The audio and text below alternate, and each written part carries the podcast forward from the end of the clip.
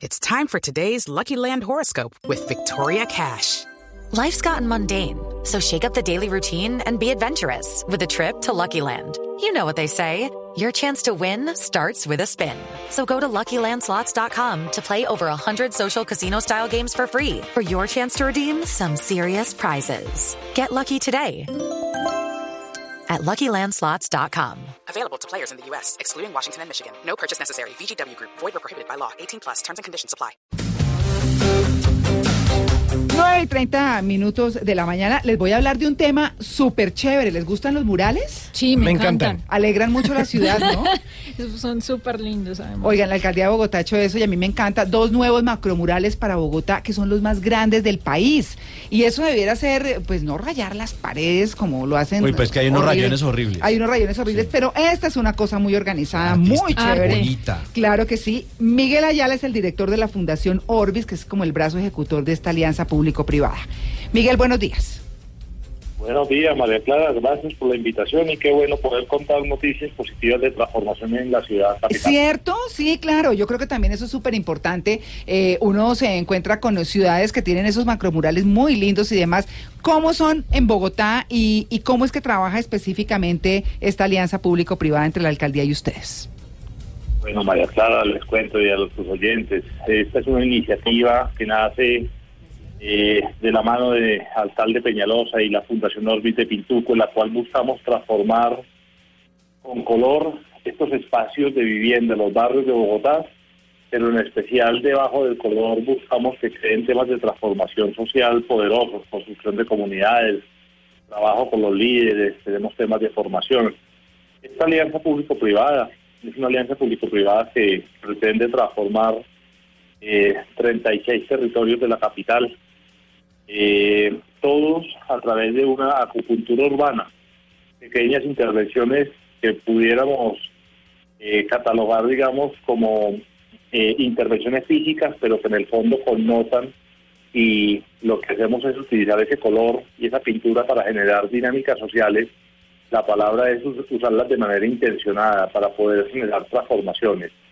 Como tú lo mencionas, en los macromurales tal vez es de los retos más importantes. Y en esta intervención que nosotros hacemos, pues eh, hablar de macromurales es complejo porque el concepto de macromural significa poder tener la interpretación de una obra de arte a unos kilómetros.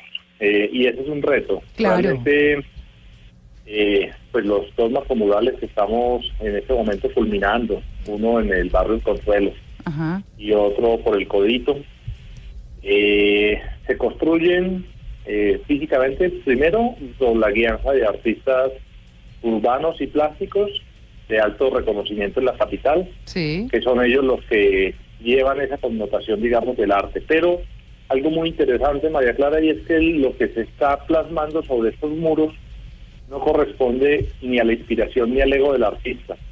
Nuestros artistas tienen una característica y es que hacen un trabajo social previo y eso es irse a meter a vivir con estas comunidades, entender sus realidades y en función de esos entendimientos empezar a plasmar en los bocetos cuáles son los ideales que ellos como comunidad quieren ver.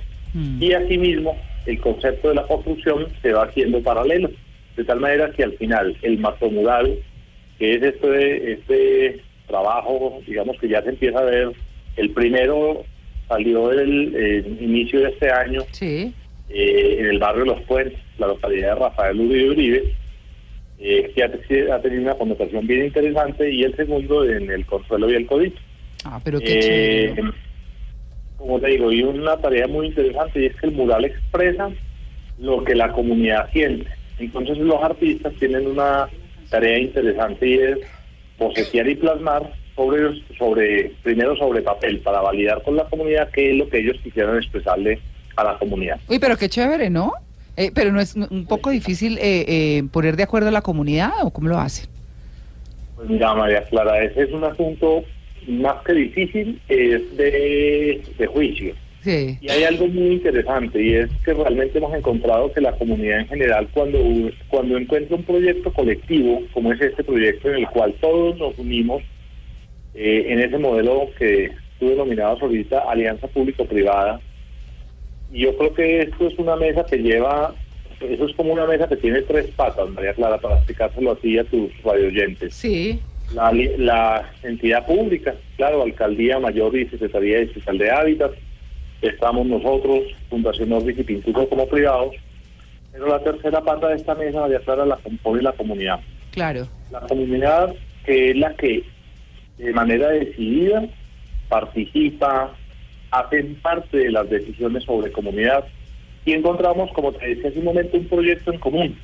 Y cuando encontramos un proyecto en común a nivel comunitario, realmente se generan unas dinámicas poderosas. Hoy, ver cómo las comunidades son capaces de decidir, porque pues uno si tiene la fachada de la casa uno, uno tomaría la decisión de pintar la casa, mi casa, mi fachada de mi casa como yo quisiera. Y es, y es lo normal, ¿no?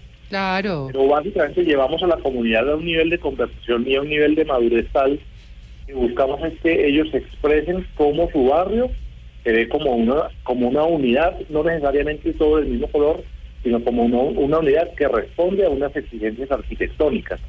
De esa manera, la comunidad se siente que están tomando decisiones en común, decisiones que todos tuvieron que ver con esa decisión, y la participación es mucho más activa. Realmente no es difícil, digamos, llegar a, a la- a estos consensos Mm. del color con la comunidad, y también cuando ellos encuentran que Habitarte es una plataforma que no solamente ofrece color, sino es una plataforma que connota otra serie de trabajos y de oportunidades para ellos, eh, temas de formación en pintura, en, No, pues, pintura, en pintura. Sí, claro, por supuesto. No, es que hay un montón, es decir, el tema es absolutamente positivo y por eso lo hemos querido destacar. Miguel, muchas gracias por su atención con En Blue Jeans de Blue Radio y mucha suerte y éxitos con esos grandes murales que adornarán a Bogotá. María Clara, nuevamente muchas gracias y qué bueno, como te dije hace un momento, poder contar noticias positivas que transforman la ciudad.